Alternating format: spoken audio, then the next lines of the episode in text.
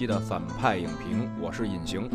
我是波米，希望大家关注我们的这个微信公众号“反派影评”，大家可以搜索“反派影评”这四个字，在公众号里呢，还有我们的这个特别推送的反派马后炮，还有电影耳旁风这两个独家的节目，这只有在微信公众号里才有啊。希望大家能够关注一下。今天呢，我们来聊一下，就是刚刚大火的一个片子，就是也是刚刚出资源，《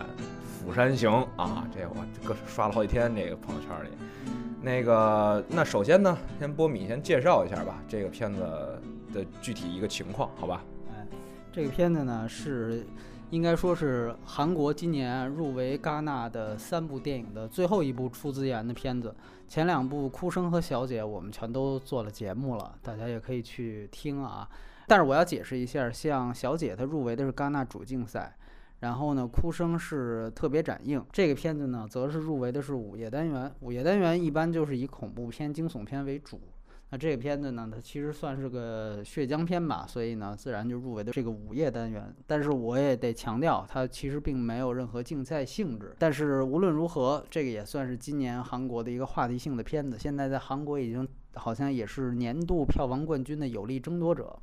然后也打破了很多很多的记录。但是韩国这个电影票房，我觉得它跟中国一样，一般前一个冠军啊，这个宝座没坐几几周呢，基本上就有一新片上来。所以呢，这也不算什么新鲜事儿这几年。然后呢，他的这个导演跟编剧呢都是严尚浩。之前是个拍动画片的啊，他之前最有名的一个片子是二零一一年的《侏罗之王》，也叫《猪王》，他还算是有一些这个就算底层关注。其他的一些动画片，像《似而非》啊，也算是比较有名。包括在这个片子之前，他也拍了一个有关于这个僵尸的一个，算是他的前传电影，叫做《首尔站》，也叫《首尔车站》。那个待会儿，因为它剧情上其实剧情上没什么关联，主要是世界观设定上可能有一些相近的地方，待会儿我们会细聊。这个《釜山行》呢，算是导演第一个真人长篇电影，它的主演呢是有孔佑啊，那当然就是这个片子里边的那男一号。然后呢，还有这个郑有美啊、马东锡、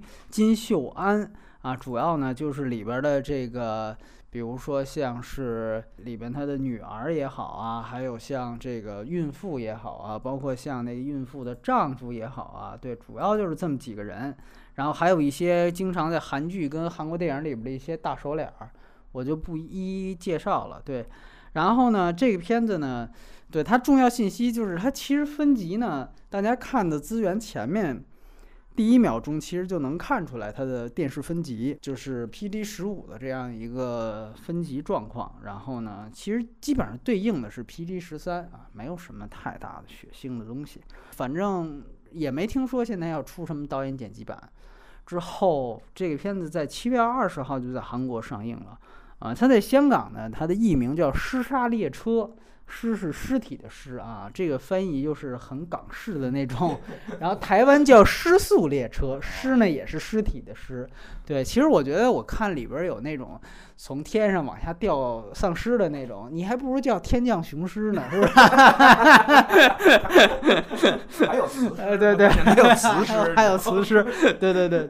那我觉得反正这种这也没什么大意思啊，就这种老这么翻译。反正全当一乐吧。然后这片子大概情况就是这样。然后它算是一个韩国的一个丧尸片儿，对，这基本上就是一个血浆片的这么一个定位。呃，今天我们是先打分，打分的时候呢也不剧透，然后在这之后开始进入剧透环节，会分剧情跟人设，然后会外延，外延可能聊一聊又出了这一部，我看到很多人留言也好，朋友圈也好，又说。要甩中国电影九条街了，包括还有说这已经啊追上好莱坞了，好吧？那我们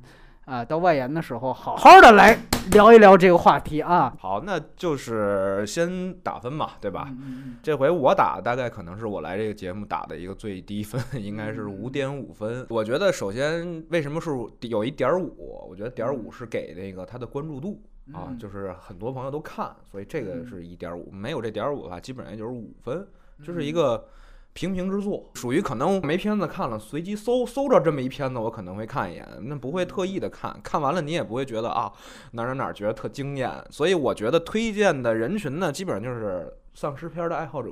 嗯，愿意看可以看看，毕竟这个属于咱们东亚地区的一个 丧尸题材的电影，就可以值得一看的。就是这这这些人可能看一看，其他的呢没时间就算了，我觉得 啊。那波米你来吧。啊，我呢给这个片子呢公允的来讲呢，我打六分，我打六分啊，因为呢我我觉得呢这片呢它毕竟还算是一个就是各方面算是合格、勉强及格的这么一个片子。啊，确确实实，因为我也是被大家就是过分吹捧之后看了这个片子啊，也是怒火中烧，觉得呢一气之下想给他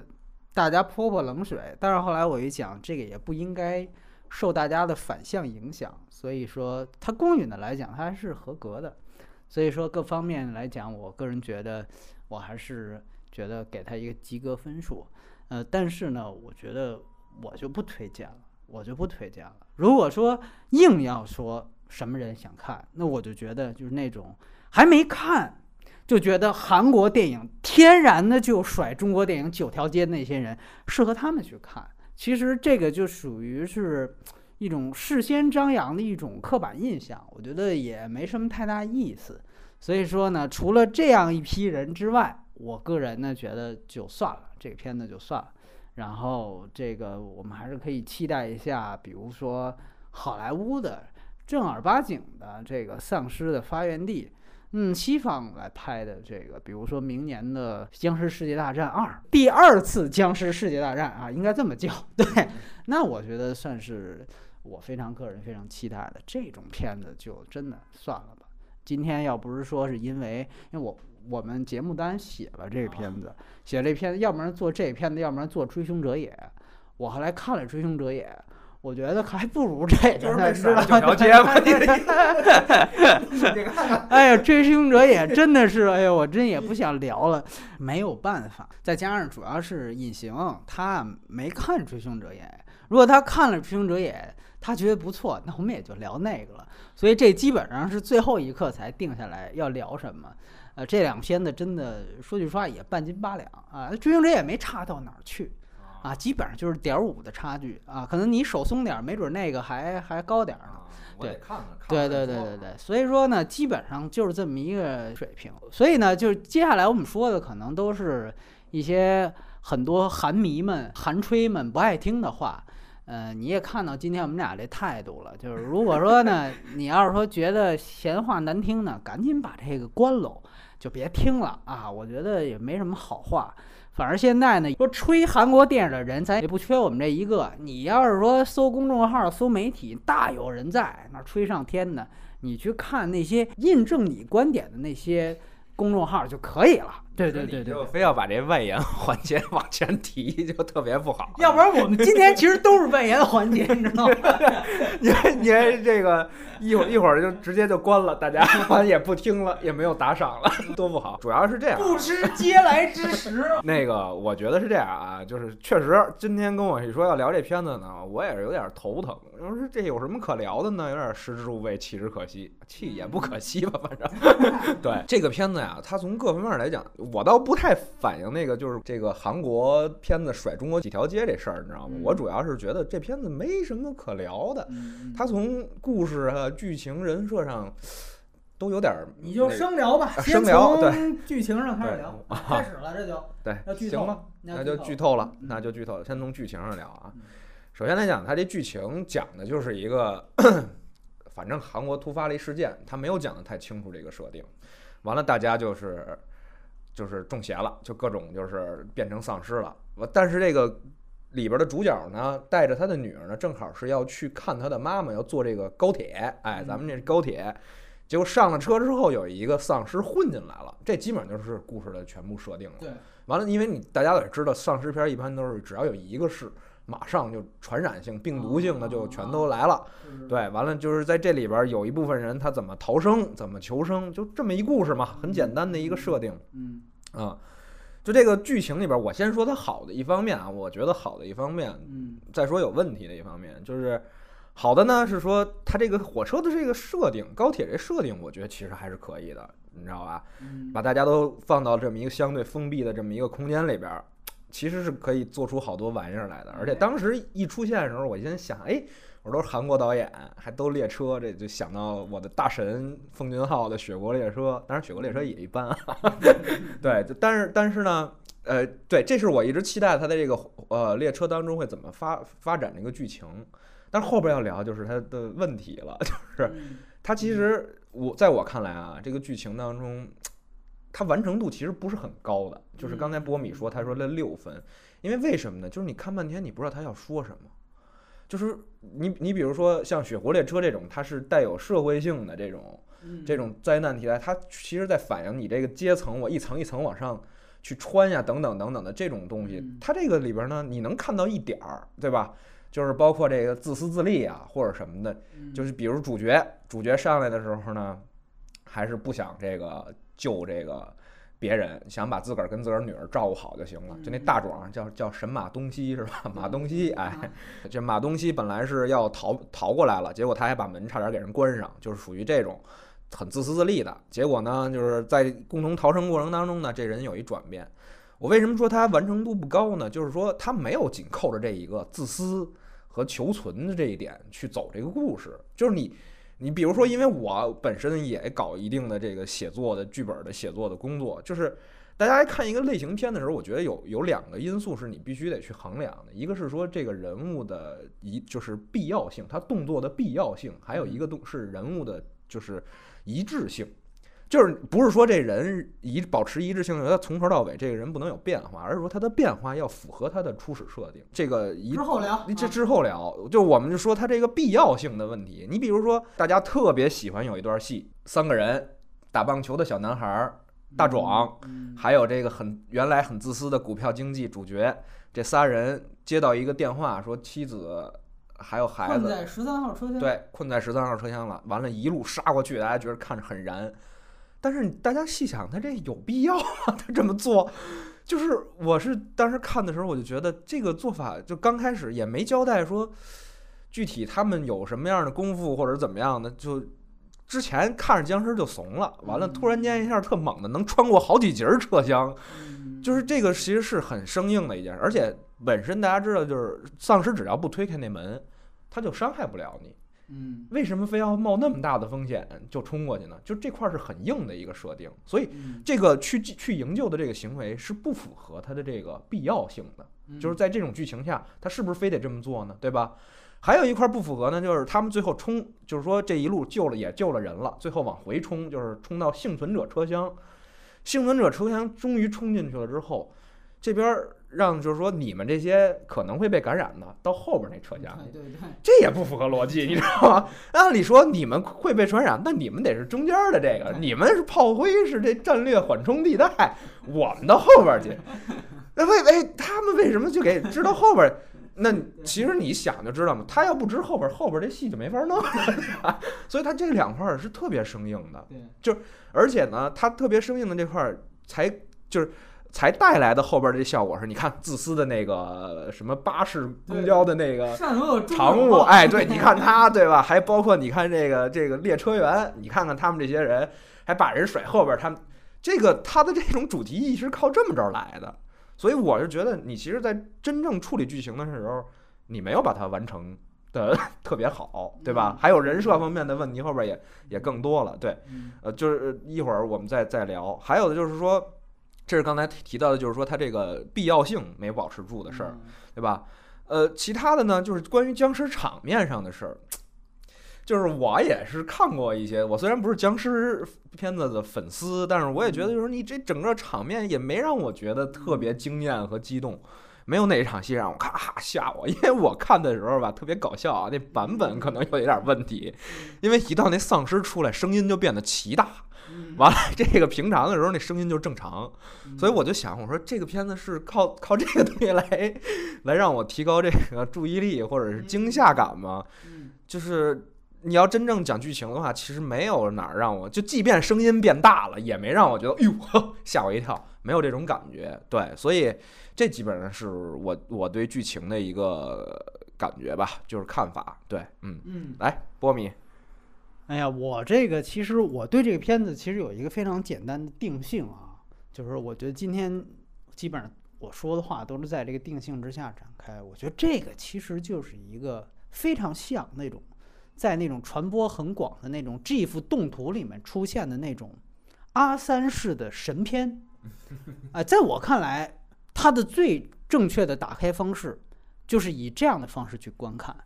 我为了要做这个节目，你知道吗？我今天早上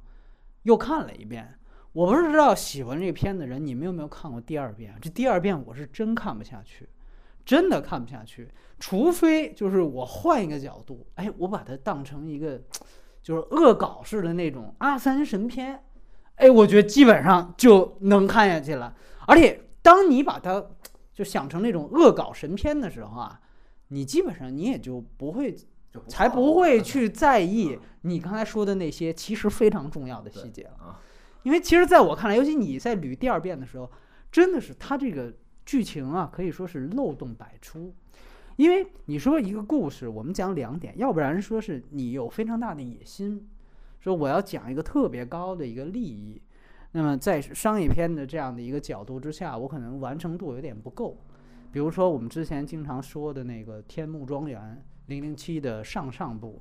那那个可能就是一个典型，他实际上是想要一个非常高的一个一个一个大的一个野心，想讲社会人格这些东西，但是呢，可能基本剧情做的不够好。但是呢，我觉得我们之所以还肯定他，是因为啊，它确实是他的这个野心非常大，格调做的对格调格格调非常大，你别忘了，人家服化道那绝对对都是商业片里的绝对的超一流水准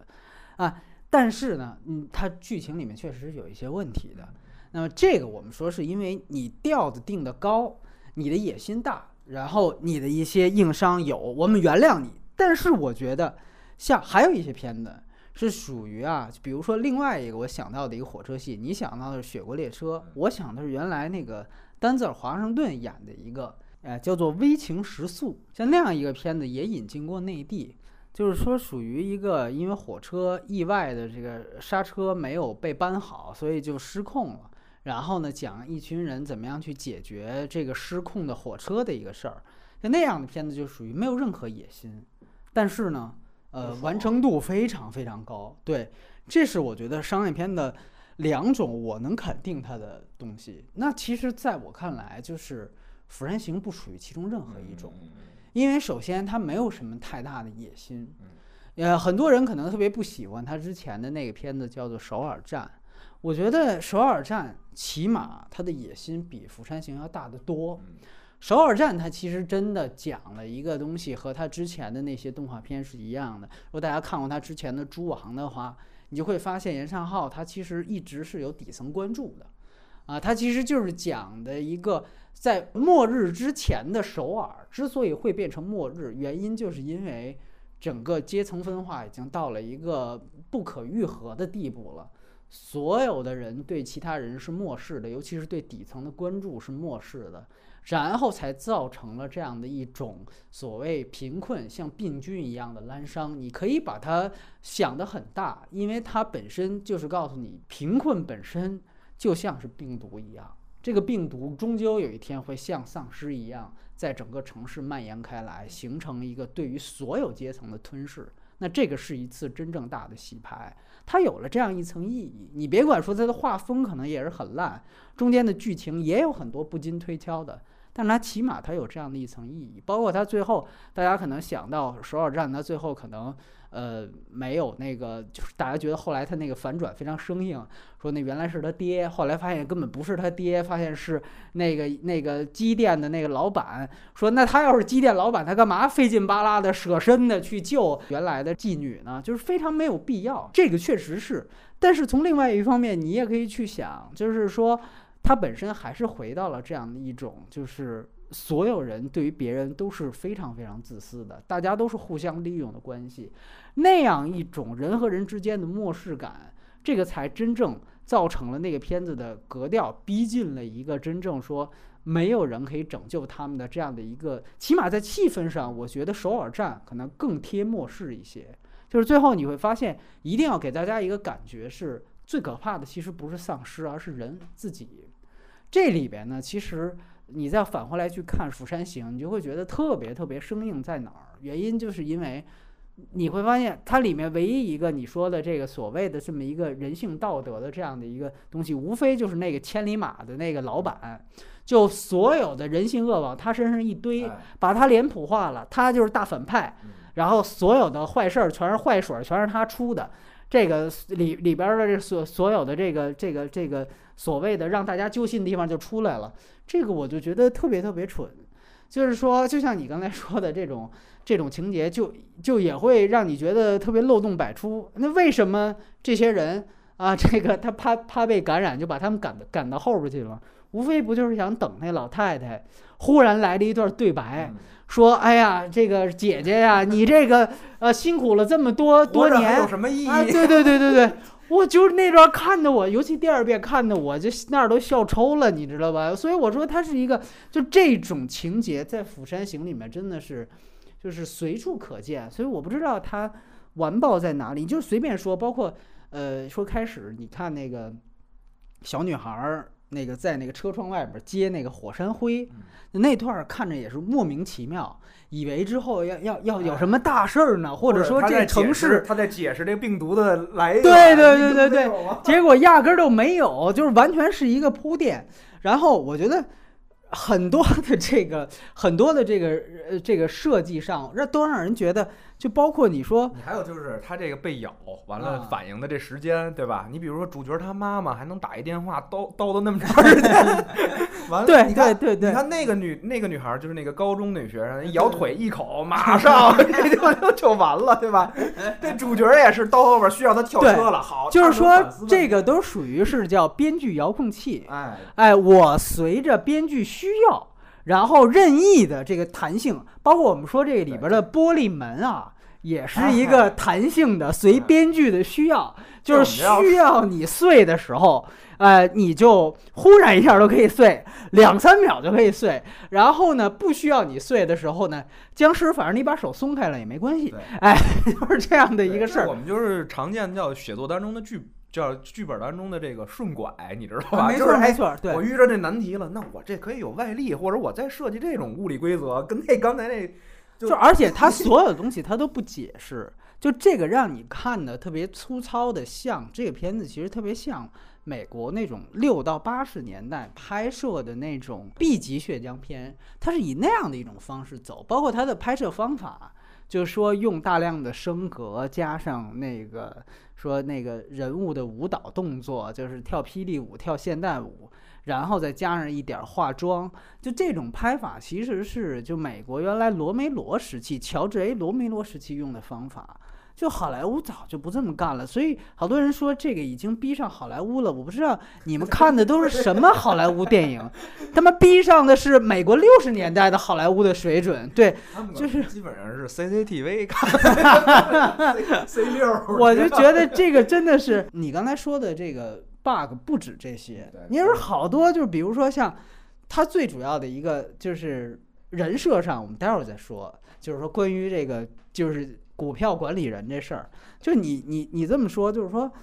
他的所有的东西，比如说像，比如说那个丧尸黑了，东西就看不见人，这种东西都号称说首尔战是它的前传，这个如果只是靠声音的话，那首尔站的很多的剧情就都讲不通了。就是是这样的一个，哎，是是这样的一个一个事儿。然后，而且我觉得就是很多的地方，包括包括你，比如说刚才你说的这种事儿，我也想到，比如像为了黑这个千里马先生啊，就是你记得说，呃，他和那个乘务员藏在那个厕所里边儿，完了之后，那个他看了一眼，然后骗那乘务员，对，然后乘务员就出去了。乘务员是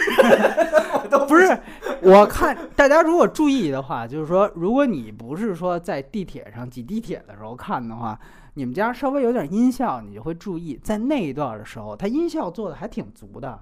就是那个厕所门外头，你都能听见旁边全都是丧尸的声音。对，他都给观众呈现出来了，旁边全是丧尸的声音。俩主角在里头，那乘务员他就听不见外边其实有那么多丧尸在那儿嚎丧呢。完了，他还能 还能信，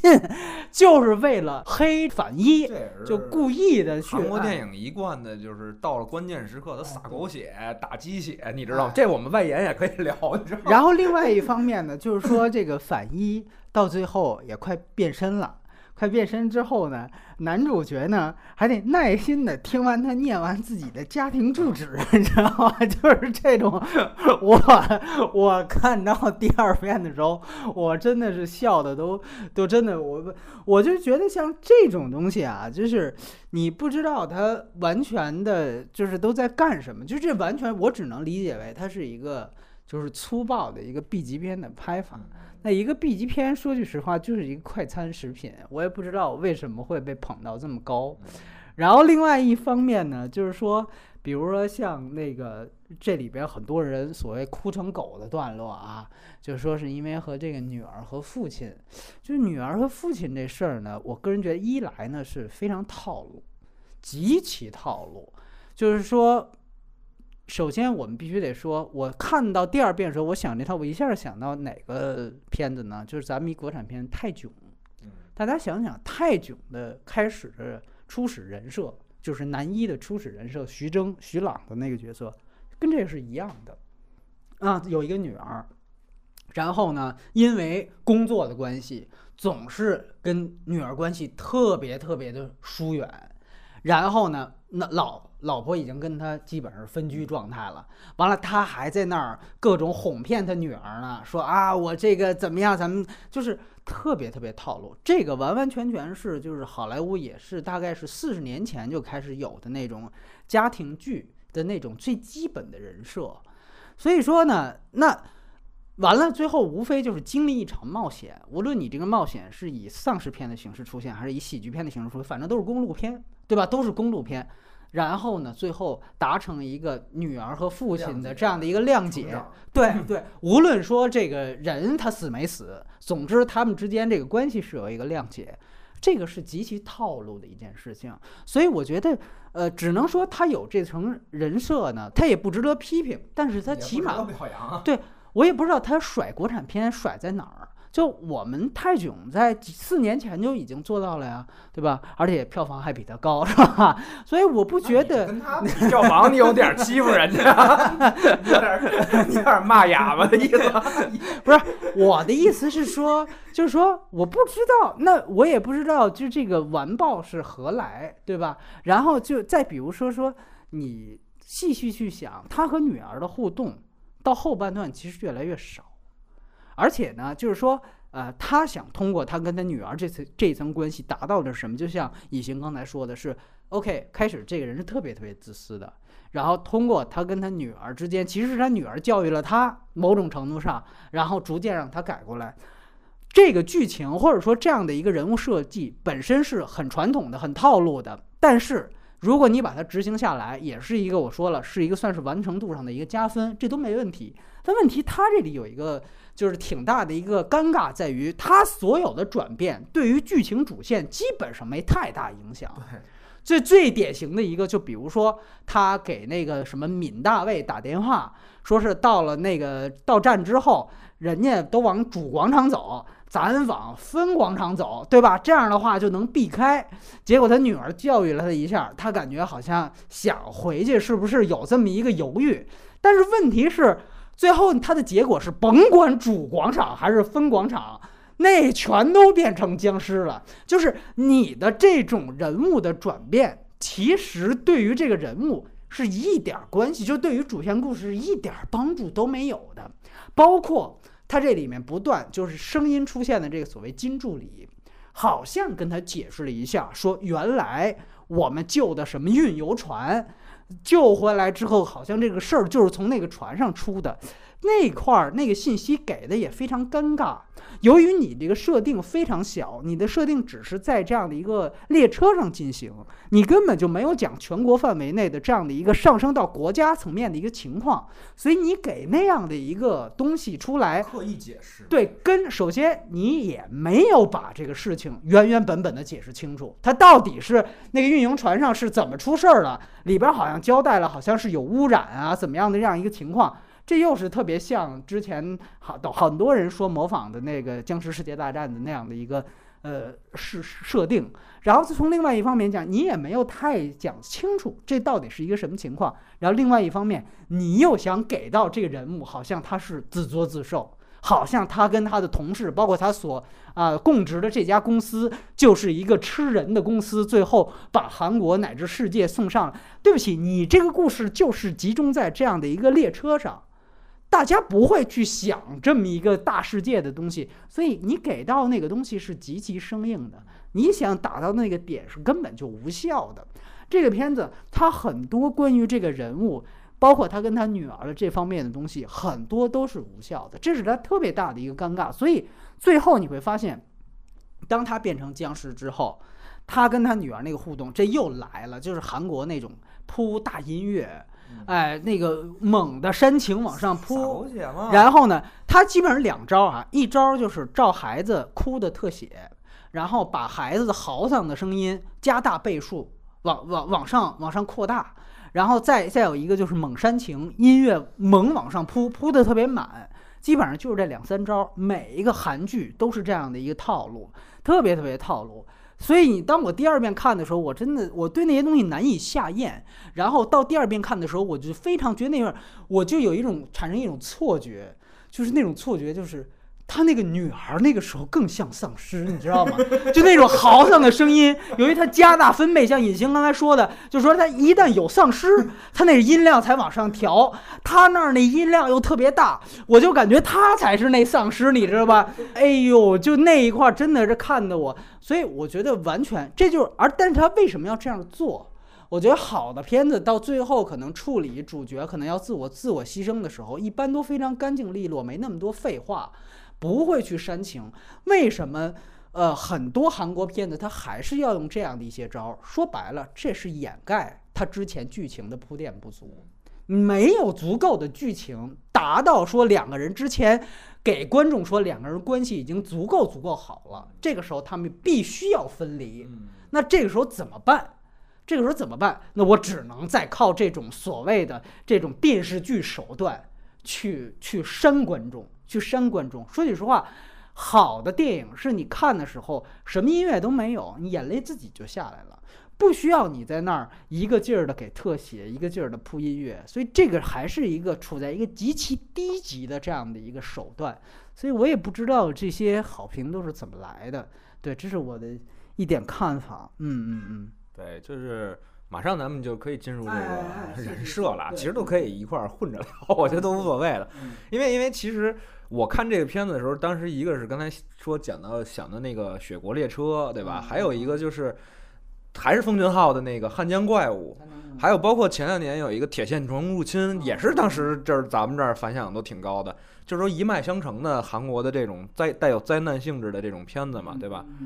就是呃，汉奸怪物还是不错的，我觉得。但是你你从后边看这些什么铁线虫入侵什么的，就跟这个都一样，各种就是撒狗血。因为你就从这儿也也是讲到一个人设上的事儿，就是说他的这个从去找这个故事盒的时候啊，去从这个 设计设定人物啊、设定情节的时候，他没有什么可可玩的，就是亲亲情，完了以后就是父子情，完了父女情，就就或者是爱情，就。就它很多情节都是雷同重复的，你包括像这个，他呢，为了讲一个强大外力，他但是他的外力又没有把世界观设置到就是说足够惊艳惊奇，对不对？就是没有说设计的一个特别特别好的一个，就是说这个东西是怎么来的，完了它有什么影响，这个世界怎么样了？完了呢，他就又得讲一，他就得讲一点人物，对吧？讲一点这什么？他设计的这个人物呢？这人物你要是设置一普通的没有矛盾的又没有戏就没法推进，那我就再设计一障碍。所以这种障碍就是你所谓的这种老套的这个这种人物设定就出现了。但是你就是刚才像你说的也是，包括我刚才说的那一致性也是，就是你既然设置了他这个，你就要把他这一点给凸凸显出来，对吧？爸爸的那种自私精明，那种。怎么到了这穿火车的时候，一下又变得非常勇敢了，对吧？而且特别搞笑是里边有一乞丐，这乞丐这一路都是，我就认准你，你是那个能逃出去的那人，我就跟着你。结果到最后一刻的时候，居然乞丐成董存瑞了，你知道吗？就是完全的顺拐，就是顺拐嘛。我这时候需要啊，情绪得起了啊。就需要几个配角当男仆，哎，对，就需要情绪起了，你们就得上了，你知道吗？然后那个那个孕妇最后在。他当董存瑞的时候，还跟他对望了两个回合，你知道吗？反打了两个回合。哎呦，我那块看的我，哎呦，简直了！两个人就跟说是上辈子的恋人一样，你知道吗？那种依依不舍，那种互相那种情愫的传达。我说什么情况？这种。而且关键特别搞笑，就是就孕妇这事儿啊，他设置他是个孕妇，那我就想，那 OK，你是不是有一个就是说后边得有一生产？对吧？就在危机时刻生产，它是一个危机事件嘛，对吧？你可以把这个整个过程加剧一点，或者说你到最后的时候有一个有象征意义的重生，或者是怎么样的。我说那这也已经很老套了，但是它至少是让我期待的一个点，你知道吗？就后来发现，你发现那孕妇跑了，我这快赶上刘翔了。你这博尔特，你你没没看出对这事儿就怀孕这件事对他有什么负担？那你为什么要设置个孕妇呢？对对，就你都是语言不详，你知道吧？就是你不明白。包括这个说这大叔，我我也是，我就是，而且你说按理来讲，一个丧尸片啊，你处理一个这个问题，你总得拿点这个。尖锐的东西，或者说有特殊器材的东西咱对付。啊，平拳头、棒球棒，刚刚就打那，对吧？弄得一身血，这都没事儿，对吧？最后咬一口就挂了。你这这，他这个设置对吧？穿了十好几节车厢，一点事儿都没有，最后被一脑袋上来，嘎就给咬一口。就我就觉得你这设置都有有点问题。你也没讲这大叔是干什么的。这大叔一看好像是像我们以前。听那个评书里边，经常会有那种，就是说这城门一落闸，完了以后有一个大壮，这大壮咔一扛，你们先走，结果最后城门一落，这给压死在这儿了。他有点这种悲情的那个点眉，就特别点眉，对，就那种嘛，对吧？结果但是但是他死了又又怎么又怎样了？又怎样？就你没看出啥，就就问题来，所以这就是他人设上面。很不成功的一点吧，就基本上是啊，你你你来聊聊吧，反正吐槽吐槽啊。我呢就是觉得他其实真正给我让我觉得生厌的地方，就在他的人设，所有的人设从主角到配角。要不然说是顺拐，要不然说是极其弱智的那种套路，就是还有更弱智的，就是那种设计一堆棒球那种，就是我觉得导演真的是从漫画界走出来的啊，就是那种弄出一个棒球妹来，完了之后得穿着那种短裙，完了是那种标准的啦啦队似的，我主要就是呃颜值咱们不说，就是而且整形脸。你要说你就是为了讽刺这也行，还还是一个正面角色哈。我就觉得咱先放那不说，就说这个主角，我觉得所有的问题都出在这个主角身上，在于哪儿？就是说他是一个基金管理人，这是一个坐办公室的这么一个人设。然后呢，他在上火车的时候是穿着皮鞋的。那么我就想问，就是说这样的一个坐办公室的人穿着皮鞋。他是怎么样一次又一次的逃过丧尸的追捕呢？尤其是我们看到开始的时候，就是说，所以为什么说它是阿三神片？你只有用那个逻辑才能开始的时候，呃，就是我们说到了那个主广场分广场那段，最后发现不行，又得回火车上，对吧？高铁已经开动了，已经开动了，哥几个就在那儿追高铁。我就想问问，说我我不知道这韩国的高铁时速是多少，反正按应该不是咱们建的啊。对，我就不知道，不是，我就我就非常奇怪，就是说，呃，我不知道大家有没有这常识，就是说像博尔特，它的百米速度如果折合成这个公里每小时的话，大概是三十六七公里每小时的样子，也就是大概不到，也就三十迈左右。就是三十迈开过车的人，大家应该都明白有有有多少速度，这是人类的极限速度了。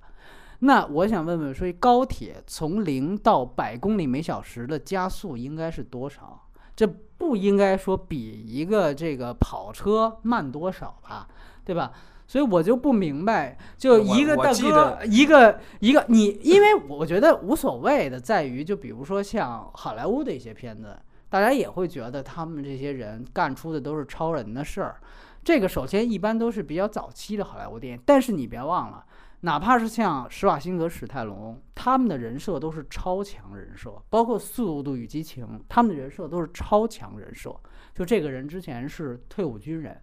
啊，或者说我们就是 CIA 的，我是特工，或者对空谍扒飞机嘛，对吧？对对对啊，这些人全都是超强人设，你在生活当中你也见不到。然后他也是确实是练过的，所以他就在这样的一个超强人设的外衣之下，他胡搞瞎搞一些事情，还经常被咱们吐槽说这个太假。我就不明白，这样一个基金管理人是个坐办公室的，穿着皮鞋在那追高铁，一帮人说这个是中碾压这个什么甩中国电影九条街，就这些人，你们说话的时候都带脑子吗？我觉得很很奇怪，还说你们自动忽略掉这些东西呢？所以为什么说它是阿三神片呢？估计只有阿三的火车它能追得上，就那种外边挂着一圈儿有有外挂，哎对对你可以蹬着外挂哎，对对对，我觉得只有在阿三的那个语境之下，这个片子才一切才能讲得通，你明白吧？就是一个高铁，这个是前面，后面最更牛牛的是，就是最后那场戏，那火车头在那儿开着，完了这哥们儿还是穿着皮鞋，还抱一娃，嗯这次抱一娃，穿着皮鞋还在铁道上跑。完了之后，旁边还一个孕妇。我们知道这个孕妇啊，已经显肚子了。那显肚子基本上应该不说快生了，基本上也是生产的，就是就整个这个呃十月怀胎的后半阶段了，这是一定的。你看她那个样子也是，在这样的一个情况下，这两个人这么两个极其普通，甚至是需要被保护的老弱病残孕的这么一个人设，居然前能赶得上火车，后能拖甩得掉这这么多的丧尸的围追堵截，就是那个丧尸的速度，我说也是遥控器编剧遥控器，你知道吧？就是在快的时候，你看在车站那一段儿，就真的动如脱兔，哎，结果到最后连孕妇都追不上。啊，连一个穿皮鞋抱娃的一个基金经理人都追不上，这两个人顺利追上火车了。就是在这么重要的几个情节上，你给我这样的剧情，我不知道这个片子让我怎么去建立一个基本的信任度。而且如果说我还是那句话，如果说是 Jason Bourne 在那儿跑呢，那我觉得我凑合，姑且我能相信啊，我能姑且能相信，哥们儿练过嘛，对吧？哎呦，真的是一个坐办公室的，我不知道从复兴门金融街随便蹬出一个来，能不能跑跑这么快？我是非常非常奇怪，就是说这个真的是让我觉得就非常可笑的一点。然后你刚才说那点，我又想起一件事儿，就是你记得他们不是追高铁吗？然后呃，你记得就是孕妇他们那挂不是追上了吗？啊、孕妇那挂应该是呃火车还没开的时候就上去了，然后之间那个最后差点不是你记得那个乞丐嗯。突然伸出一双手，他们还以为是丧尸呢，结果一拉开发现是乞丐，结果那个孕妇考虑了没两秒就把那乞丐拉上来了，对吧？嗯然后他们等于算逃上来了，门一关，然后丧尸都把丧尸隔在外面了。然后火车开起来之后，这几个人往旁边一看，发现旁边就是一堆丧尸。你记得这个情节吗？我就特别奇怪，哎，他们在上车的时候闹出那么大动静儿，旁边那些丧尸怎么不扑过来呢？对吧？为什么？为什么等火车都开动了，然后他们都喘好气了，然后那个乞丐，你记得乞丐他要上车的时候还大喊呢，哎，你得让我上去，这个那个的，这动静闹得够大，而且那时候是白天吧？那时候没过隧道吧？哎，我就非常奇怪，就为什么最后，然后后来他们去悄悄进厕所门的时候，让一个丧尸看见了，马上那丧尸就过来咬。您前面那些丧尸是不存在的，是吗？就是这种地方，就是我随想随便我就能剪出一个说，你明白吧？嗯就非常非常多，就所以说，我就只能，我觉得这种片子就是存在那种 GIF 动图里面的那种阿三神片，它怎么能够说就是 我就非常非常就是就是奇怪这种事情。然后你再比如说，就说那种就踢馆，你刚才说的也对，就说一这个就是这个孕妇的丈夫没说他是干什么的，好吧，我姑且相信他可能是全韩国最能打的人。然后那个打棒球的也算了吧，就是这可能是特别棒的一个棒球手。真是人生的顶峰青春期，哎就是荷尔蒙最旺盛的时候。但是我实在想不通，这个基金经济经理人就赤手空拳的，就这里面，我说我们做个比较，就是说还是很多人谈到的《僵尸世界大战》。你看《僵尸世界大战》他的人设是什么样子的？《僵尸世界大战》布拉德皮特那个人，首先他是一个联合国的调查员，原来调查过车臣战争，原来去过世界最危险的那些战争地方，有过战地训练，训练有素。就在这个时候，当他开始遇到危机，在开场，然后拿到枪之后，他的第一枪是走火的，都要讲，可能这个人半天没摸枪了，然后我要熟悉一阵。所以这个可信度在哪儿？你就看好莱坞比他细致在哪儿。就是说，首先我这个人的人设也是一个类超强人设，然后我要为他的行为动机提供解释，我都给你解释非常清楚。第二，我还要给你做很多合理化的东西，就比如说那些人抢他媳妇儿的时候，哎，我第一枪我我要打偏或者怎么样，然后他还拿一个狙枪，还拿的是一个狙枪，所以你就你会发现好莱坞在这方面他做的非常非常细致。就你关键的问题就不在于说我们能不能设置这人是超人，嗯关键是你要统一。你想想，他现在这个是属于当兵的，都已经都。都丧尸了，都不行了。我这几个人，我操，突车厢，他们这就是 就是说你们这现代武器不行，发挥一下韩国跆拳道，这个这个就把你们都弄服。那你这显然就不可信嘛，对吧？就是如果你们仨人能穿好几节车厢的话，那这事儿肯定当兵的就早就抑制住了，这个对吧？嗯就是他不统一是最大的问题，对吧？嗯嗯所以我就说，包括就是，所以为什么说这个成龙能拿奥斯卡终身成就奖呢？就是你看他，哪怕他演的都是小人物，他所有的人设也全都是真正能打的人设，不是说我一坐办公室的，忽然遇一事儿我就开始我各种套招就来了，那不可能。我要不然就比如说我是警察，我演警察；要不然我说是我演一个那那种混社会的那种，我是一小流氓，最后怎么怎么着，还算有点良心的那种。他的人设总是说都属于这样的一种对有依据的东西。你去看真正经典的港片或者真正经典的好莱坞电影，他的所有人设全都来源于，就是你弄一个这种人设，然后这些人就变超人，真的是非常让人笑掉大牙。然后我们再说这些配角，就真的无缘无故，就刚才说的这个棒球女，就是很，我觉得就是真的是一个最粗糙的想象，就在于这儿，就是说一个最简单的一个 cosplay 这样的一个服服化道的一个设计，然后呢，就说他所谓的爱上另外一个一个男孩儿，完了好像开始觉得那男孩儿也不太喜欢他，是怎么着？最后弄得跟人鬼情未了似的，哎呦，好家伙，哭天抹泪的，然后让那女的咬了一口，哎情四百年，对对对，我俩人就最后就怎么怎么着了。然后我觉得最可怕的，你知道什么吗？就是这些人物的表演，就这里面几乎所有的表演全都是灾难级的。就这个片子唯一一个达到灾难片水准的，就是他的表演，你知道吗？就是哎呀，我真的是，尤其咱们就说这个棒球女的表演，我觉得真的是惊天地泣鬼神的。我我今年没见过这么烂的表演，就是在那场戏，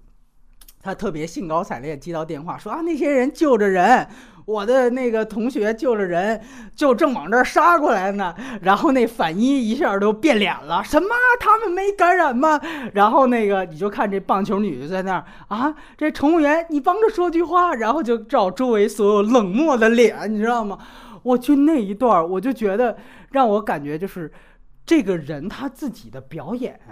本身就是一个丧尸化的表演，你知道吗？就是我觉得最后他被咬了，终于他找到了自己的这个表演的存在感在哪儿了。对对对，他在前面他就一直这样的一个表演，这么恶心的一种表演方法，我就不知道，就这就你就一看看出来，这个导演啊，他是导动画片的，就是。没有任何的对于真人表演的这个调教经验，你知道吗你？看我们许成义，那就不一样，那个把柯震东调教的都调教没了，是吧？那不一样，那不一样，我跟你说。对，反正我就觉得真的是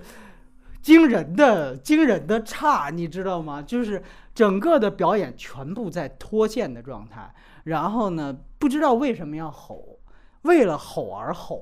就是每一个表演为了哭而哭。我倒没觉得太太过，因为我觉得韩国电影不好多都这样。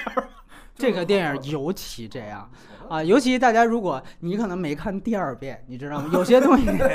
有些东西你得滚着看，我真的是，这简直这个表演，如果我们分项打分的话，这个表演我可能觉得我只能给两分这样的一个水平。对，那最后这六分我是怎么来的。所以呢，我就我就我们不分项打，我就说不说这事儿了，你知道吧？这要分项打，估计是很灾难的一个电影。所以说我个人觉得他在表演跟人设上真的是完完全全的失败。我真的觉得没有任何的一个一个可取之处。如果说仅有的一些亮点啊，我就说，就是我挺喜欢手机视频那一段，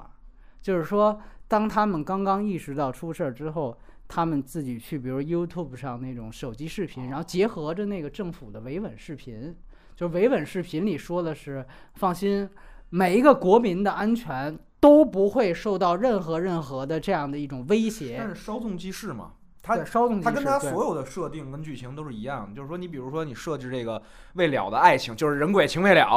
完完了包括你设置这个父亲的自私，你设计那个很自私的那个反反一等等，它所有设定都是没有没有没有通篇贯穿下来呀、这也是我说它完成不完成度不高的一个原因嘛，就是。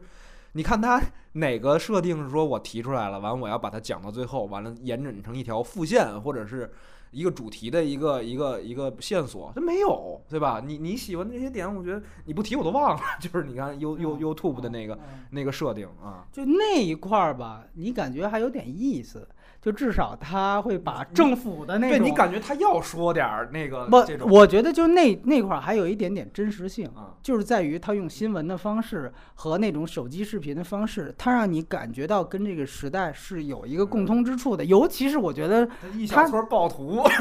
对，就是那种感觉，就是说属于呃，就是政府试图在那儿粉饰太平的那种无力感，对对，对那种无力感。哎，就这个东西，我觉得还算是就是有那么一点儿意思吧。就是因为我觉得也不好，这节目通篇骂，所以怎么着我得就是挑出那么点儿亮点来。我觉得这一段是我包括就比如说开场的时候，它能够保持那种，因为我们知道高铁它的密封性是非常好的，就是你会看到这个高铁当它启动的时候，这个小女孩在往窗外看。之后突然一下子，就是他预告片里面的那个镜头，突然一下子那个列车员旁边的那个站台上的乘务员被丧尸扑倒，但是里面是非常静的。然后他反过来看他的父亲，他的父亲已经睡着了，就那样一个镜头，我觉得哎，这个危险在慢慢的就是在开始蔓延，然后在这样一个很静的镜头当中走。那个镜头我觉得是不错的，它大部分的，如果你能保持这样的格调，我觉得是不错的。就最后真的，但我觉得真的是像你说的稍纵即逝，大部分电影就马上就变成阿三是神片了。就是很多人后来也说特别像，就是最后那个说就是最后那个车头那段儿，说是一拖二，二拖四，最后拖出一个那个整个一个罗汉塔来，在那个车头后面拖出，说那个就特别像阿三电影。就特别像，我觉得就那个做出动图来，也可以给大家在群里面发动图使用，就是真的非常非常非常，就是让你觉得这完全是一个脑洞，也不讲道理。然后你想拖那么多人呢，完了之后这主角也是用他的无超级无敌皮鞋踹两下，完了之后这个就全都滚粗了，哎，就全都滚粗了。所以我觉得真的这个片子就是。在所有的关键情节，就是你看他试图是想讲一个亲情故事，是想讲一个上格调的一个商业片，但是在所有的关键情节全部不讲逻辑、不讲道理，又回到那种特别低级的 B 级的粗糙片的那种粗糙的血浆片的那种处理方法。那我觉得你这个东西真的是，我不知道我要怎么夸你。对对对对对。反正那你都吐槽成这样了，你让我夸两句是吗？哎你现在给我话筒，对，就是夸两句。我觉得真的就是可能，我试图分析就是为什么就是甩中国电影九条街这种事儿会出现，嗯。真的可能是因为它是一个东亚的丧尸片，嗯。就是跟我我们这个文化圈里边儿的丧尸丧尸片吧，可能是，嗯。就是再加上可能我今天还看了一下那报道，就说他这个丧尸的这个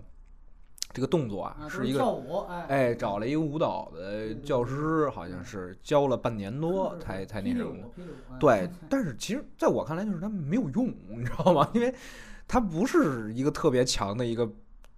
给我的一个冲击，而且他对剧情当中他的这种这种拧巴和挣扎没有体现出什么作用来。你为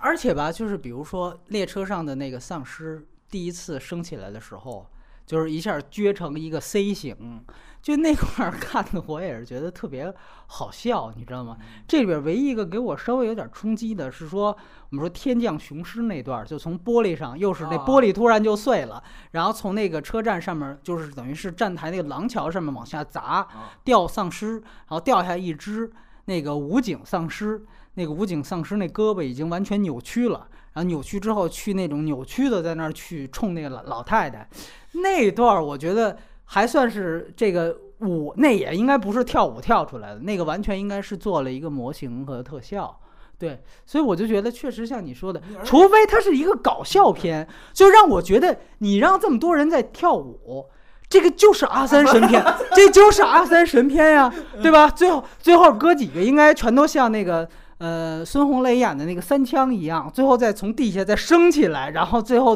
哥几个再所有人再跳一段，在那个大的火车火车站那儿，最后再一起再跳这么一段，跟那个唐探似的，是吧？哎，我觉得这个基本上才对，对是吧？而且你 说他跳舞，最后那老太太被咬了，你看，啊哎，你发现，哎，要是老太太那个被咬了主角光环，说白了，就是老太太被咬之后，她要也这样，嗯，我反而觉得这一幕还挺挺牛逼的，你知道吧？就但是你发现他这老太太被咬了，老太太很很很和蔼，很慈很对对很滋养，对就是眼睛有点浑浊而已。对对你感觉好像把她放进来也没什么事儿，就是这你就就就让人觉得很很说不通的这个事儿。包括主角儿也没有，也主角还没发病嘛？啊对对对对对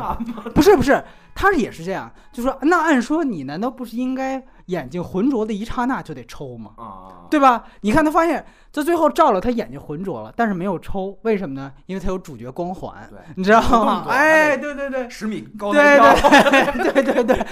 我这个东西，你想吧，应该零三 B 按说你跳的时候，对你就得抽一下，变变换一下这体位什么之类的。哎，发现这就属于完全就还是那句话，编剧遥控器，就是主角就可以网开一面。这个东西我觉得就特别鬼扯。OK，你既然聊到了，我们说为什么说这个九条街这个事儿，我就想说说，就是说就就就外延了嘛，就外延了。外延这事儿，我就特别奇怪，就是说，首先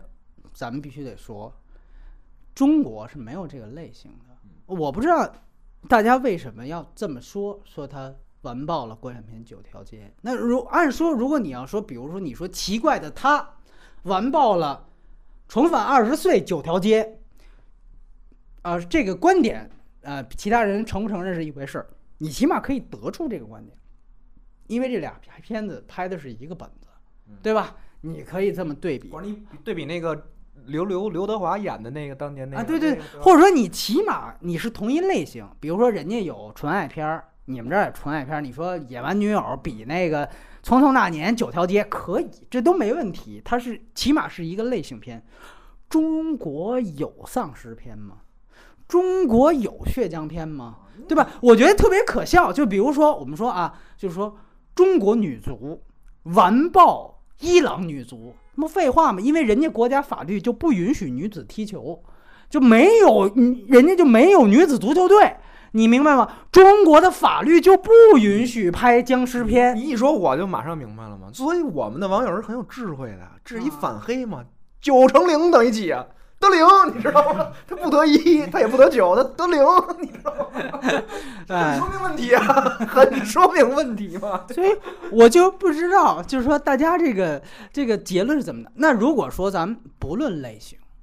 咱就是说一个呃大体上讲了，我觉得《釜山行》就好过中国所有的电影了。那我不知道您看的中国电影都是什么？如果说你天天去电影院就天天去看，呃《盗墓笔记》，天天去看郭敬明，完了你看的就是这个，看的可能最好的就是《盗墓笔记》了啊。完了回来看了一《釜山行》，说啊完爆了国产片九条街。那是你自己天天爱吃屎，你赖赖着别人。我还觉得韩国拍不出长江图呢，韩国还没有长江，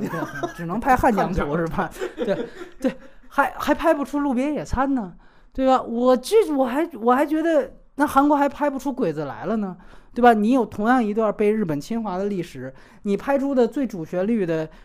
呃，一个一个一个抗日的片子，不就是暗杀那个水平吗？对吧？那我还说鬼子来了能虐暗杀九条街呢，就是你这种话是怎么得出来的，对吧？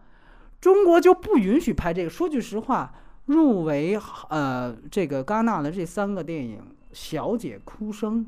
和这个《釜山行》这三个片子，本子都一个字不落，就把这本子原原本本的递给中国现在的这个审查机构递审，哪个能过审？我就问哪个能过审？怎么可能，对吧？这个东西就是说，现行体制派的，倒 OK。我们当然可以说，我们一直之前跟隐形也聊过，不要拿审查当最后的遮羞布。这是我以前也在芬达里面说过很多次的话。但是，总归还是有一个审查摆在，我们要具体情况具体分析评判标准。对，这事儿我们要具体情况具体分析。你说你爱情片还拍不好？你说你剧情片还拍不好，你真的不能赖审查，对吧？这基本上已经给你足够大的空间了。但是有些东西它真的是有玻璃天花板的，就像之前有很多人说《一次别离》一出来就说《一次别离一传》，那个还都比这个有点道理。确实是为什么？就是说《一次别离》那本子你拉到中国来，一字不落的去递审，能过审的。那个片那个本子是可以过审的，《一次别离》，那你中国为什么写不出来？那网友他有这个情绪是可以理解的。《釜山行》这种东西，我给你举个例子，我给你举个例子，就是之前那个《僵尸世界大战》，我就我就这么说，《僵尸世界大战》，大家如果看过原著小说的话，知道那原著小说原来是说那个呃僵尸的病毒源是来自于中国，是来自于三峡。那后来派拉蒙为了在中国上映，把那个给改了，辛辛苦苦给改了，结果改成说是在北北朝鲜出的事儿，在北朝鲜出的事儿，完了之后。这个也把这个恐怖感降到一个非 R 级，降到一个 PG 十三，结果到中国送审都给枪毙了。那人那肯定毙啊！你等于人家领导人一看说你这不是中国就是朝鲜，你就是拿这把我们这中国比成北朝鲜。但是呢，你也别忘了，像比如说《奥林匹斯坠落》，他们就说是朝鲜人策划，那个片子在中国就上映了。就它其实还是一个中国官方过不去僵尸这个坎儿，你明白吗？对，所以你说另外一个例子，就是你像你像这个叫什么《鬼吹灯》这种，它里边也有类似于僵尸这种粽子，还是乱七八糟。可是你看我们最后执行这种片子的时候，幻觉，它的对它的最大难题是我得给它一解释，你得给它一合理的解释。所以它不在于那特效或者什么，你要说特效，包括表演等等等等，那。这那个寻龙诀不把这片子给撵了，对吧？就他他他有一个，确实是有一天花板卡在那儿的，好多东西不让你做。寻龙诀还有社会意义呢，对吧？对，那还有反的反向的毛主席像章什么之类的，对吧？镜像语言呢？这对对，这这片子什么都没有啊，对不对？而且我觉得，对，所以说我不知道这个结论是怎么得出来，就是。网友是不是一看，而且就是哭成狗的，我也不太理解，是你们觉得太烂了，所以哭成狗。我就我这唯一我能找到一个一个理由，就在就就在于这儿，就是说，如果说就这个最后你还被这种东西去煽到的话，那我觉得这个是可能是相对来说，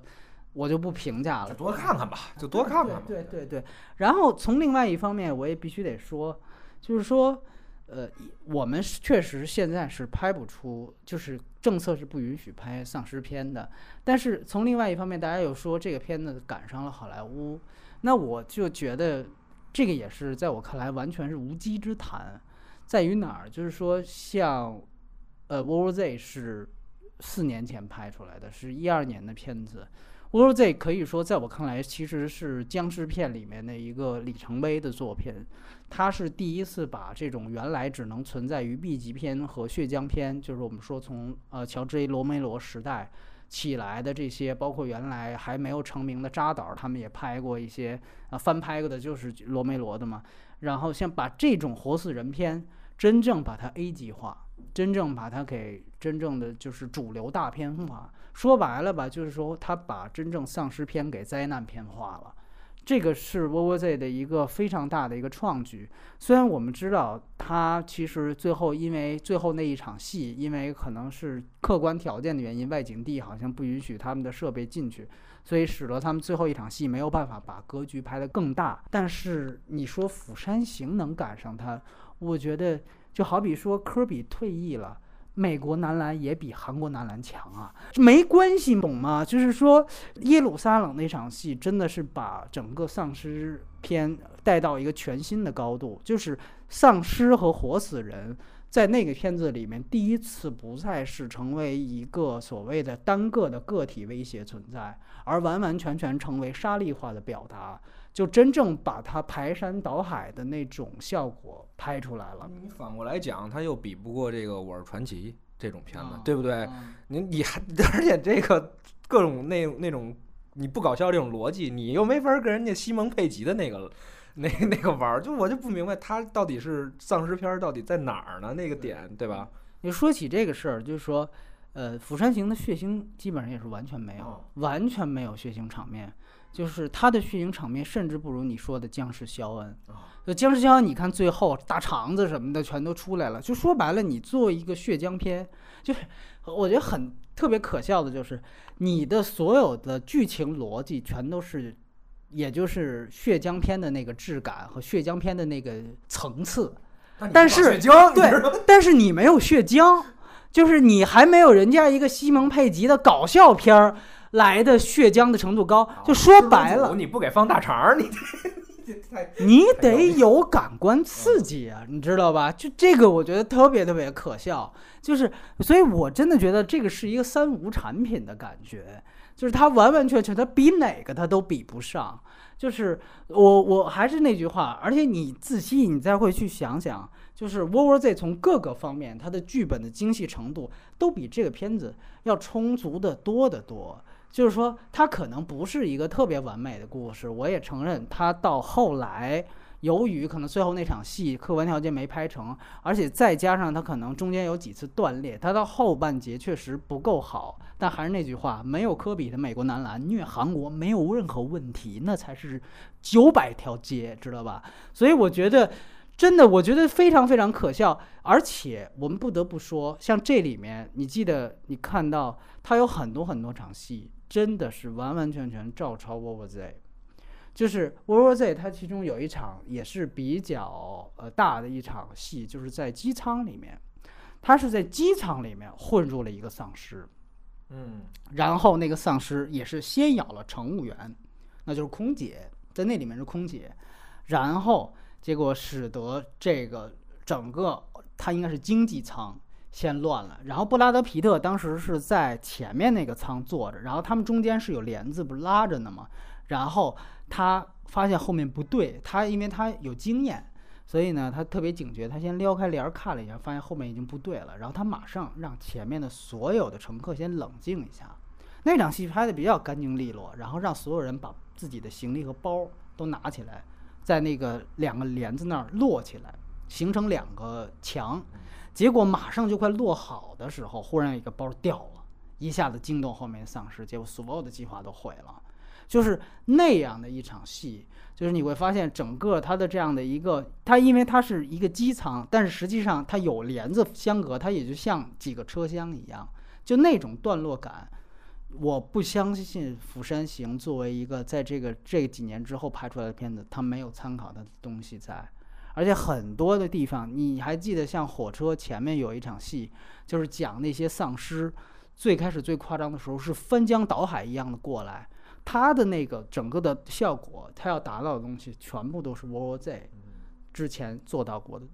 东西。而且说句实话，它由于它的成本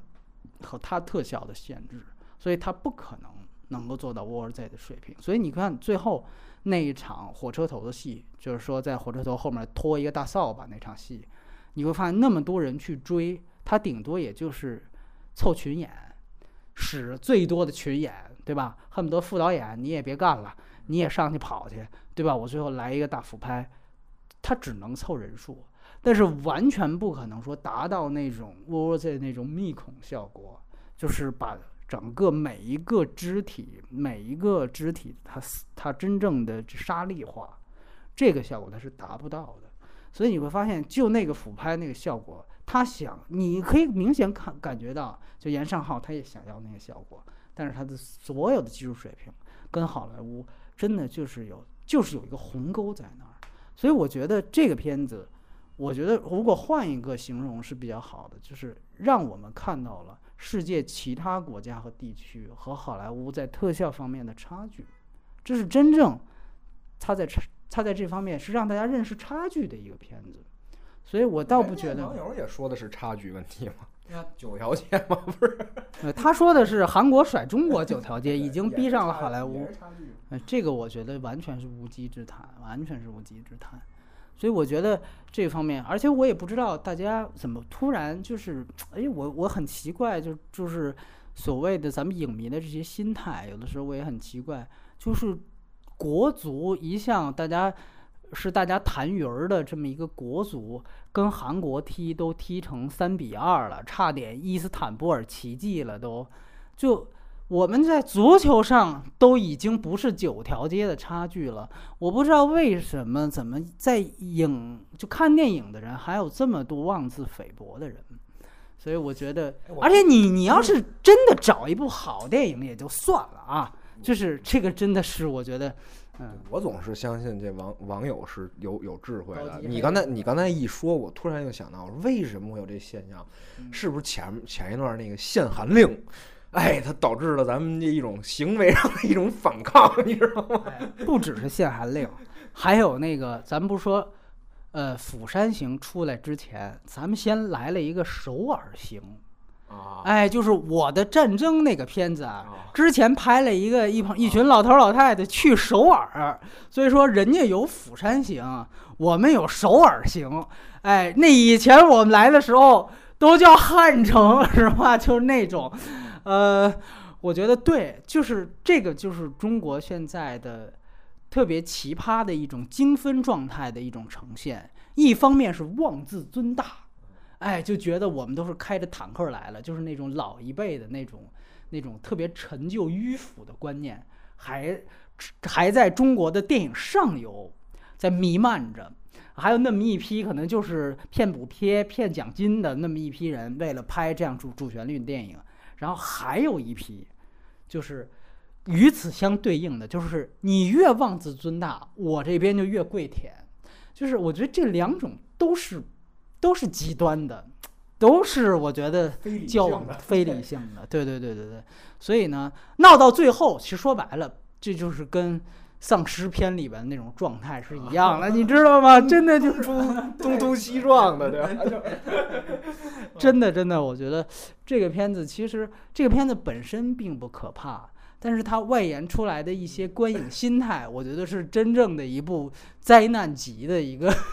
一个蔓延出来的一个效果。所以我觉得，可能从这个意义上来讲，我们泼泼冷水吧，就是我觉得大家还是要理，因为有的时候，比如出现一个神片儿，大家，比如那年的《星际穿越》，我就一出来之后，大家也说。说真的是甩中国电影九条街，那真的是九，那真的是九条街。但是当时也有，不是也有另外一种观点吗？就是说，那我们《三体》要是拍出来，那不甩它，你得拍得出来啊，对吧？你真是拍不出来，这个我觉得都能理解，因为它片子本身确实是够好。你可以经得起去分析，或者说他的那些缺点，我们当时也吐槽了不少的问题，也只是一些瑕疵，可能在瑕疵范畴的东西。但是我觉得，就是《釜山行》真的是要人设没人设，要剧情没剧情，要深度没深度的东对，西。就是大家得清楚一个道理，就是说，你像你像那个《星际穿越》呀，它是咱们可以去拍，但是咱们拍不出来，没有。对，你这个这个僵尸、丧尸这种片子呀，是我们不允许拍，你知道？要能允许拍啊，这不一定。你像今年这什么低成本中邪什么乱七八糟的，这这丧尸片这没准低成本的出来很多呢，这会就你说的这个《寻龙诀》。就其实挺能说明问题，对吧？挺能说明问题。要是一股脑的往上一努，而且又有市场，对吧？又有这个技术，又又有这个原著，这 IP 又是咱们的，对吧？那都土生土长的玩意儿，而且那都是千年文化积淀盗墓，是吧？对，那那都是土生土长的东西。那个要是真能玩，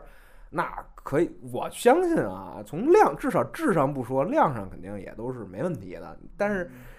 我觉得就是拍出个《釜山行》，或者说超过《釜山行》没什么问题。对对对，你说，你比如说他出个《杀人回忆》，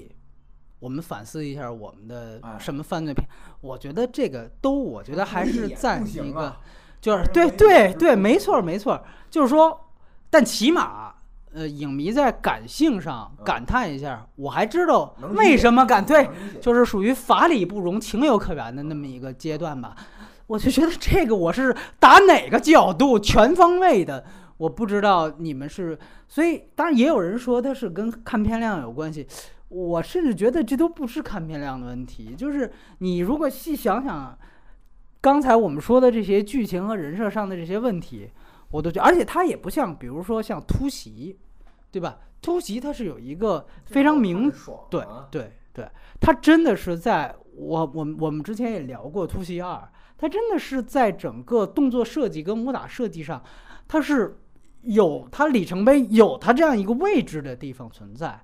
这个，比如它对于班塔西拉这样的东西，就你这个片子，我完完全全。OK，你们说这是一个韩国拍出的一个，说终于东亚有一部我们自己的丧尸片了。就这，首先它是一个很东亚共荣的这么一个想法，我也不知道为什么要，这跟我们有什么关系？另外一方面就是说，你在这方面你也没有做到真正说你把它本土化的尝试，对不对？就是说，你比如说哭声，在这方面，我觉得，所以我也很多人觉得奇怪，就说什么。呃，叫这个《釜山行》溢出资源，什么就听到了小姐们的哭声。我这都哪儿的？是什么？这都属于这这个上学没上够，那作文没写够，你知道吗？把这点才华都用在这上面了。哎呦，真的，真的是，我就不知道这都是哪个大号的标题，就是，呃，我就觉得。就是，我就觉你就看这里面的所有镜头，就像你说那闯关那个，就你哥们儿觉得特爽的那一段儿，就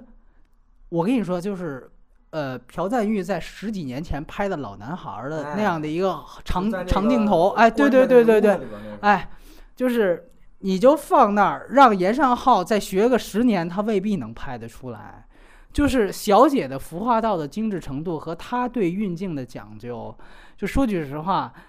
严尚浩连给他提鞋都不配，真的就是就是啊！咱们再说回哭声，哭声是真的。我们说把西洋宗教里面的那种邪教的东西，和这个韩国的萨满，以及东方的这种神鬼观，真正说是他是想把这些东西融在一起，然后用它来做故事的一个东西，就是有这么多个现在可信的神和鬼，我到底该信谁？这本身就是韩国现在当下这样一个东西方碰撞之下的一个迷茫或者一个不知所措，在这样的一个东西上去做一个故事，你别管说这个东西它本身是不是真正把每个故事都讲圆了，那个我们那期也谈到了，但是起码它是有社会背景的。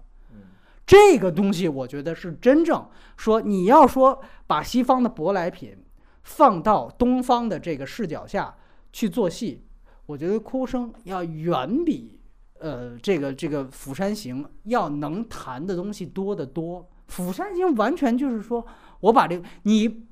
不釜山行不行？你换一个城市完全可以嘛，对不对？有任何一个有高铁、有现代化城市的地方，这个东西就可以成就可以成立。我觉得真的只要你法律允许拍，就这真是没有任何社会背景。而且我觉得特别有意思的是。就是你刚才提到他没有解释这个起源的问题，你以为他之前有一前传，好像也首没首尔站，其实你看完首尔站，首尔站也没解释，他只是把它概念化了。就首先他是一个乞丐被咬了，然后你们所有人，社会的所有人都不关心这个乞丐，所以好像才导致了这个病毒的蔓延。他只是有这样的一个社会观点，但是他具体的这个设定，他也没有解释。你花了两个电影的时间，你别忘了，还是那句话，World War Z，它你你要想把它大片化，你这些东西就必须要做一些解释。原来活死人还是那句话，罗梅罗拍的那些，甚至我们俩在录之前，这个隐形聊的那昆汀的那个那个《杀出个黎明》，这些片子可以不解释。为什么？一，它是基于一个美国的一个丧尸片文化；二来呢，就是说它是一个血浆片，对吧？我就是直来直给，不讲道理，不讲逻辑，那都没问题，只要爽就行，只要血腥就行，对吧？但如果你要想把它做的是像 A 级化一样，或者说大家言必称好莱坞这片子逼上好莱坞，那你去看《w o r War Z》，它是有非常详细的解释这个病毒到底是从哪传出来的。然后它的这个整个破绽在哪里？它怎么去解决？这个起码它是有自成一套的。说白了，这个一点，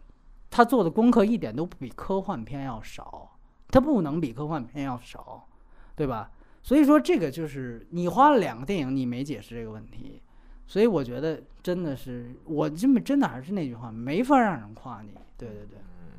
我觉得其实这个也确实是体现了就韩国近些年来的这片子的一个问题，对吧？这就是，呃，因为它它其实就是太工业化，就是要求的这种这种东西，你反而看它最近很多片子都是有点这种感觉，就是没有什么味儿，就是有的片子确实看完觉得还挺爽，但是你细品之下没什么味儿。所以你像今年这这三部来讲，我确实也是最喜欢的是它的这个哭声。他哭声真的是，你看它本土的那种那种东西文化的那个那个那个带出来的那些余味儿特别强。你看完之后，你就觉得哎，韩国电影啊怎么怎么样？但你这种片子，中国啊，你要是能拍，翻它很容易，外国翻它也非常容易。它不是一个本土啊，它最后在这种情况下，它会面临一个跟中国其实现在会一样的问题，就是价值观缺失的这个问题。就是说，我们不找不着主流价值观，找不着核心价值观的时候，我不知道拍什么，那我就拍妇女，妇女行吗？就永远是讲人最根本的一个情感，就是你，但是这东西你讲一遍两遍没问题。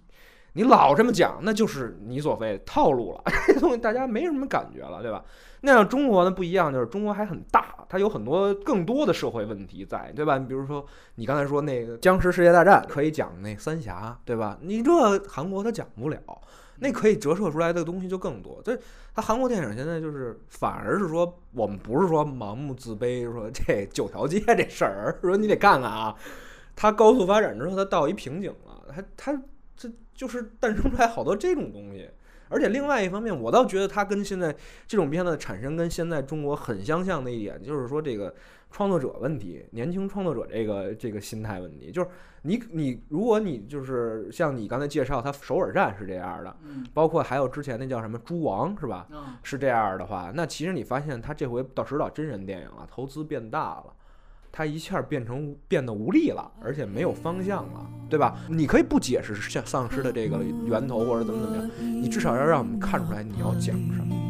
你的目标是哪儿？其实你没有了，就是你你的很多中国创作者不是这样吗？我刚开始拍的时候，大家人看才华非常非常有，这个脑洞也非常大，有有锐气，真给了钱，真那什么各种妥协掉了。我这儿不动了，哪哪怕最后你真让那个韩国那大兵当一枪把这俩人打死，我都觉得你这算硬气，对吧？你没有，这一唱歌这事儿就过去了，就扣回前面这小女孩不明所以，这为什么，对吧？而且我就是觉得，你刚才说他之前的片子，像《猪王》，我觉得还有的是从这个特色。很多人讨厌他这个他之前的这个动画片，我觉得也是刻板印象。我觉得天然的也是这个东亚动画只有日本，其他人拍都是。就是，但其实我觉得，反倒我觉得像《猪王》，他的文本这个，他其实讲的是校园霸凌的事真的，然后也是